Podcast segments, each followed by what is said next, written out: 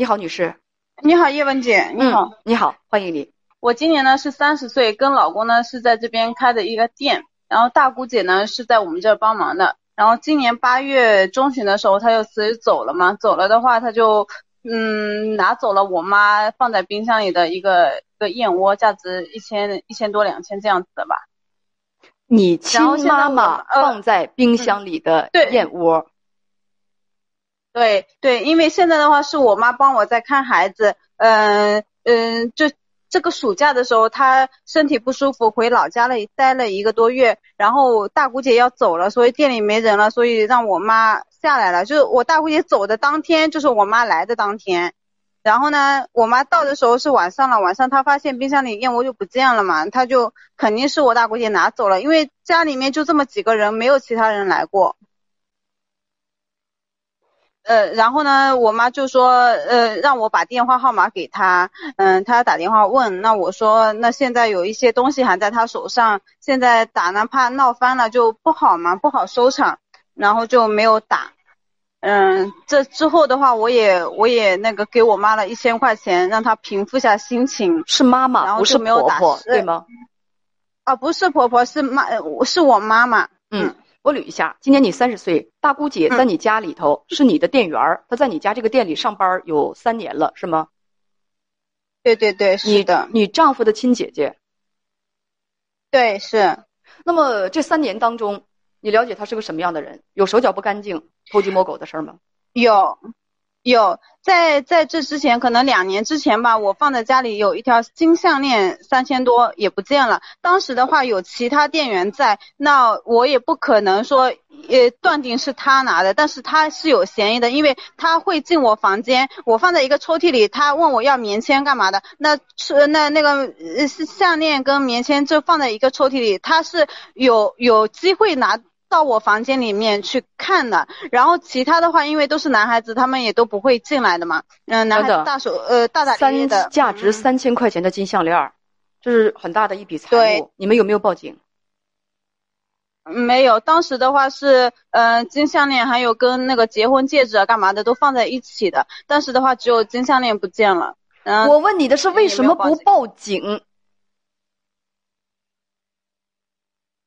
嗯嗯，当时也是怕弄开了不好收场，所以就没有报警。那这个事情丢了就丢了。嗯，你知不知道三千块钱够立案了？你最起码报警敲山震虎一下，要不然不怕以后家里再丢东西吗？而且说实话，报警，警方调查问讯，这也第一也也震慑一下家里头，就是那个真正的贼。第二就是。他万一不是大姑姐拿的呢？万一谁一害怕，怕担刑事责任，是别的店员人家一紧张，怕警察来，就就就给拿出来了呢？所以这事儿就丢了就丢了。你们家这个思维方式好奇怪呀！三块钱三千块钱够立案的了，但但如果当时你们就谁偷偷的把东西给交出来了，交出来了还回来了，第一以后他这个事情他他不再敢干，因为他知道东家会追究。第二就是就是什么呢？人知道你是眼里不揉沙子，对不对？不就是你眼里不揉沙子？第二就是。你知道你们的态度会经关，那起码是你，你你你走个形式啊！你你你你你，你就没有想过吗？就再说你也就是也怕冤枉人啊。我我嗯，当时的话，如果说东西都丢了，那我肯定会报警。然后就丢了那样，我就就没有报警。不是你说叫什么话？之后呢？如果其他的戒指项链都丢了，那才要报警。三千块钱不是钱是吧？你家一年能收入三个亿，所以说不在乎。一条金项链三千块钱，我问你，他是不是？他不是损失吗？三千块钱够立案的了。嗯，金项链丢了，凭什么不报案呢？丢了就丢了，然后下次家贼在家里头还继续往外摸，哪怕是你把你把家里人都把所有的店员都招一块儿，说有谁动我那个抽屉里的金项链了。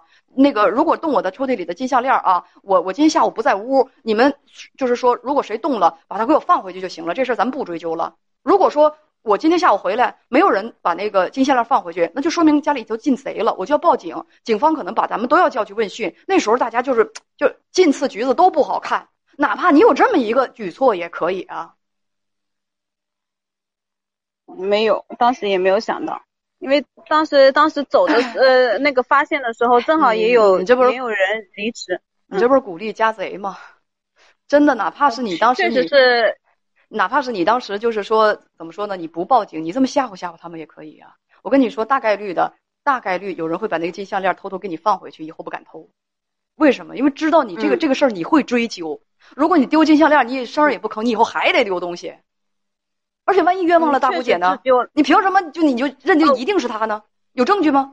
你也没有证据，对吧这？个这个金项链，这个我这条金项链丢的确实是没有证据，但是事后之后的话，我有在大姑姐那里发现她拿我的一些什么呃小孩子的沐浴乳啊，小孩子的东西，啊咱们先不说，我就单就事儿论事儿。金项链这事儿，你是不是没有证据就怀疑大姑姐？嗯，对，是没有所以，怀疑的没有理由，对吧？嗯，对，所以大家有人说不一定谁拿的呢，所以我就说你这事儿就当哑巴亏吃了，这事儿做的很蠢，就不该这么做，活该以后再丢东西啊！我这话说的不应该。所以大家说，那你以后什么东西你你以后什么东西你值钱东西你不能放保险柜里的？不知道家里有家贼啊？有家贼还不擒贼，连连敲打敲打家贼都不乐意，把你们给懒的，这不活该再丢东西吗？好，咱们接着说啊，说之前家里丢了一个三千多的金项金项链，连报警都不报啊，你心真大。就是我们大家要知道，发生什么问题之后，什么是正确处理问题的方法，什么是正确的处理问题的方法啊？还有这一次是大姑姐辞职回家带孩子，走呃嗯，你说走后第一天，你让你妈从老家过来帮你看孩子，你妈发现她放冰箱里的燕窝不见了，你当时还说在最下呃面，对对对，不是你大姑姐已经走了，你妈妈才来是吗？不是，比如说她是今天早上走的，我妈是今天晚上到的，就是发现的。就是发现你们家那个燕窝不见了，确实是在你妈来之前燕窝就不见了。嗯，对的，因为大姑姐走之前，我还知道那个燕窝是在在冰箱，因为当时的话，嗯、不用说了不用说了冰冰箱反正是你妈来了之后，嗯就发现你们家价值两千左右的燕窝就不见了，是吗？对，你这次又怀疑大姑姐，有证据吗？这次肯定是他没有证，没有亲没有亲眼看到，但是但肯定是他呀，走之前在的，走之后就不见了，我问你，中间没有人如果在法庭上，你要是这样说，有道理吗？你要是说说一个人偷东西，而且这个案值都不小，又是两千的燕窝，又是三千的金项链，那你没有证据，你就说就是他偷的，你放哪儿去？你有道理啊？没有证据就觉得，大家可能还觉得那大你对大大姑姐有偏见。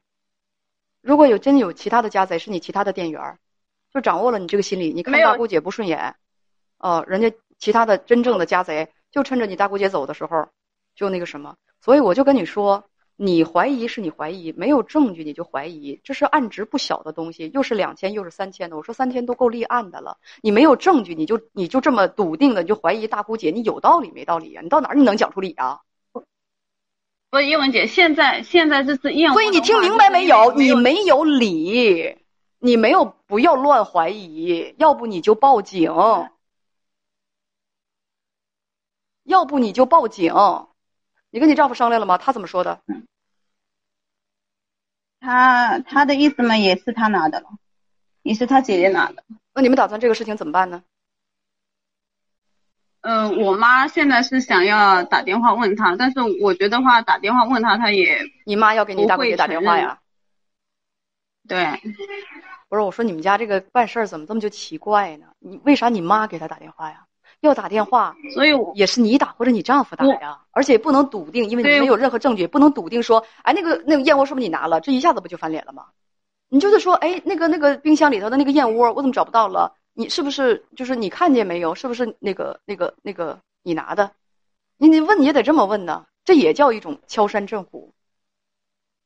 有的朋友说，还可能是你你老公拿给别人的，你老公打也可以，但是不要直接上去，因为你们没有任何证据，不要直接上去就说你是不把那个燕窝拿走了，你赶紧给我们还回来，多不好。你不要直接这么说，因为你没有证据。你跟编辑又讲说，因为大姑姐以后能帮到我们，不能闹掰。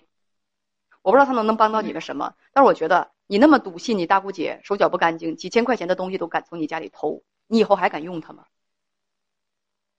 以后就用是不用的，就是可能打打电话或者怎么样的吧。